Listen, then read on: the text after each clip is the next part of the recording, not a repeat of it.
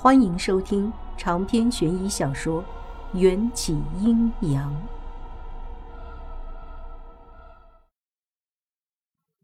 之后的一整天，我的脑子里都会不经意想起迎战双唇的温度，也承认被他这句话扰乱了心思。一次阑尾手术后，顾安出现在神不守舍的我的面前，又问起什么时候招魂的事。我看了看天气预告，后面有一场非常大的雷阵雨，应该就是我们在等待的乌云盖月之夜。你们在干嘛？李克用力推开我，嘴角挂着一抹嘲弄的笑意。聊得那么起劲儿，只可惜我们才是一对儿，你这辈子都别痴心妄想了。我翻了个白眼儿，拜托。不是每个人都把顾安当香饽饽的好吗？顾安听我这么一说，竟然脸红了，好像以为我在夸他。看见昨晚那一幕，我想你也应该死心了。李科扔下一句话，笑的那叫一个得意，拉着一脸尴尬的顾安离开了。我看着他们的背影，觉得好像有些奇怪。却又说不出具体哪里不对劲儿。在我身边的娇娇阴阳怪气地说了句：“你看他们大夏天都还要穿长袖长裤，连脖子都捂得密不透风，不怕生痱子呀？我看八成就是在身上种满了草莓，真不害臊。”经娇娇这么一说，我才发现还真是这样。顾安和李科。虽然穿的那么多，身上却一滴汗都没有。他们的嘴唇还有些发紫和脱皮，有些像是在寒冷的地方待久了才会产生的冻伤。咦呦，真恶心！谁这么缺德，把人体组织扔在这里？娇娇也想用刷子刷手，赫然发现刷子上竟然沾着血。而且在水池的漏斗里还结着几片血淋淋的皮肤组织。我对娇娇说道：“今天没做过和皮肤有关的手术，大概是有人恶作剧，想用猪皮吓我们。”娇娇恍然大悟：“一定是李科，昨天被我撞见了那种事情，不报复才怪。”我无奈的耸肩，戴上医用手套。打算把漏斗里的皮肤组织清理一下，可我刚接触到漏斗里这些皮肤组织，它们就像是被激活了一样，猛地抽动了一下。我立刻联想到那张企图杀死我的人皮，难道昨天迎战突然出现是预感到人皮又想来害我，然后提前帮我解决了？如果是这样的话，就说得通了。可说通了一桩事情，却还有更多无法解释的事情。人皮为什么要杀我？迎战到底是谁？殷家村男丁死亡的真相是什么？还有我手上绑着的另一条红线。我仿佛被一只看不见的手推入了一个又一个的阴谋。娇娇找了一个干净的刷子刷手，白色的泡沫冲掉之后。他忽然看着我，惊呼起来：“王姐，你的手！”我这才察觉手指火烧般的疼痛，低头一看，医用手套上破了个大洞，手指像是浸过硫酸似的，血肉模糊。我手指上的皮掉了。李克太过分了，仗着他爹是校长就敢做出这种缺德事！娇娇怒骂着，打开水龙头。调到中档水位，抓着我的手放在水下冲洗。用水稀释是对付硫酸最好的应急措施。娇娇以为有人在水池里放了少量硫酸，但她忽略了一点：无论是人皮还是猪皮，遇到硫酸都会被腐蚀。下水槽里的猪皮虽然血淋淋的，却纹理清晰。没有被腐蚀，也没有散发出硫酸具有的化学味道。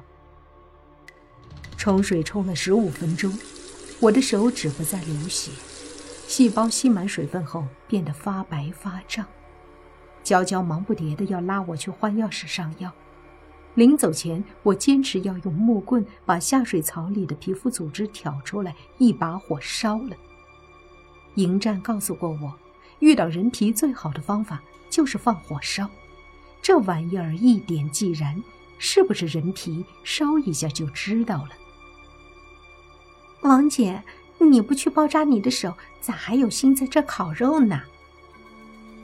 烤你个头的肉！我是在处理危险物品，万一再有人受伤了呢？我装作一本正经的去忽悠娇娇，这小丫头不敢反驳，只好似懂非懂的点点头。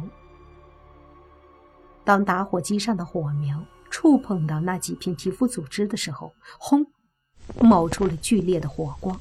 眨眼间，皮肤组织烧成了灰烬。看到这一幕，我的心沉的像是一块铅。确定了，这些皮肤组织就是之前差点害死我的那张活人皮上的一部分。昨晚，迎战应该已经处理过这张人皮了。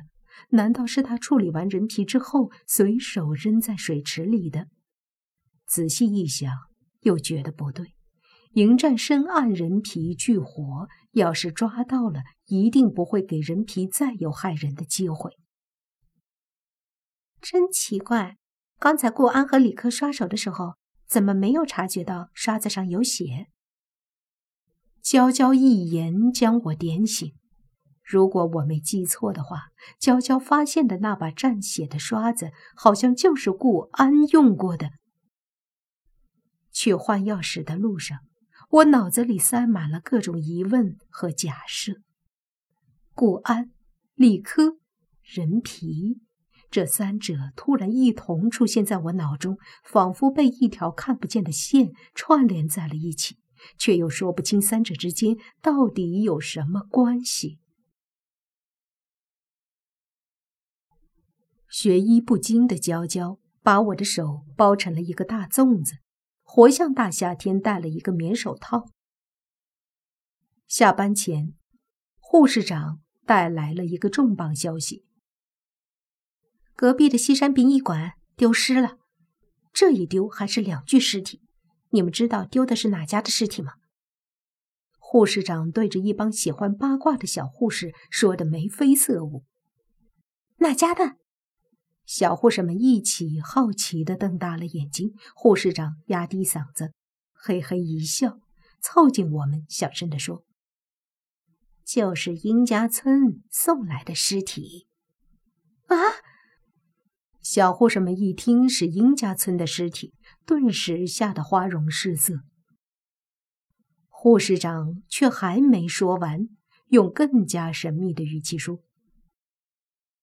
这还不是最恐怖的，更加恐怖的是，值班的门房老头悄悄告诉我，昨儿晚上亲眼看见两个没穿衣服的男人从西山殡仪馆里走出来，他们的脸惨白惨白的，眼珠子不会转，眼皮儿也不会眨。我不听了，太吓人了。娇娇捂着耳朵。倒在我怀里，护士长似笑非笑的嗤了一声：“想听也没有了。好了好了，到点了，大家准备下班。”我听了这个消息，也是背脊一阵发凉。护士长说的意思，应该是殷家村有两具男尸起尸了，而且起尸后的尸体还从殡仪馆里逃了出来，不知跑去了哪儿。一般来说。起尸后的尸体是没有思想的，他们要不就会按照习惯回到之前生活过的地方，要不就会漫无目的的四处游荡，徘徊在我们的附近。娇娇抱着我那只粽子手说道：“王姐，我今晚能不能和你睡？我怕。”我故意吓唬他。如果你不在意我的宿舍和殡仪馆只有一墙之隔的话，我热烈欢迎。发生了那么多诡异的事情，我第一个想到的就是打电话给外婆，希望外婆能给我一些建议。还打算晚上照着黑伞中的铭文多抄几张符咒防身。要是和娇娇同屋，就会打乱我的计划。果然，娇娇一听，大叫着跑开了。这天晚上，我很早就把自己锁在房间，拨通了外婆的电话。喂，是不是元宵？等了约有半分钟，外婆略显疲惫的声音才从手机里传出来。外婆的口气听起来很急，根本不给我说话的机会。元宵，外婆有点急事出远门，少则七八天，多则半个月。这段时间你要靠自己了。发生了什么事啊？外婆顿了顿，艰难的回答：“那个景千夏他死了，头七那天托梦给他师傅无言老道，说是被你害死的。于是那个远在湘西的无言老道就灵魂出窍来找我施压，说即日就从湘西赶来要你偿命。”外婆自然知道你不会杀人，所以一定要在他们找到你之前，找到杀死景天下的凶手和他污蔑你的原因。还有，不管是谁有任何事让你离开医院，你都不可以离开，也千万不要回家，一定要记住。外婆语速飞快的说完，就挂了电话，留我一个人。原地凌乱。我没有杀景千夏，他为什么要污蔑我？难道景千夏不知道是谁杀了他，还是有人装作我的样子杀了他？可是无论真相到底怎样，我都了解了一件事情，那就是有一个人一定要我死。人皮害我不成就利用景千夏的死借刀杀人。外婆可能是知道害我的人真实身份的，却每次在即将说到关键之前，圆滑的绕开，似乎有意不想让我知道。我落寞的打开黑伞，在孤寂的台灯下，一遍又一遍练习着符咒的写法，因为我现在唯一能做的就是让自己变得强大，只有足够强大，才能和那个想要杀死我的人对抗。一阵敲门声，把我的思绪拉回现实。我对着门上的猫眼儿一看，娇娇披着一床被子，站在门外，一副担惊受怕的模样。我只能收起桌上的朱砂和黄符，把空白的符纸放入抽屉，再把画好的分成三份，分别放在外衣口袋、床头和随身穿着的睡衣里。打开门。娇娇像兔子一样窜了进来。王姐，我还是决定今晚和你睡一屋。你不怕隔壁是殡仪馆？怕，但是我更怕一个人。娇娇说着，不避嫌的跳到我的床上，身体缩在被子里，只露出鼻子呼吸。我忍俊不禁，说道：“胆子这么小，以后怎么拿手术刀开肠破肚？”娇娇躲在被子里，沮丧地说：“我是被我妈送来的，说咱们苗寨里需要一个医生。”我惊讶地问道：“你是苗族？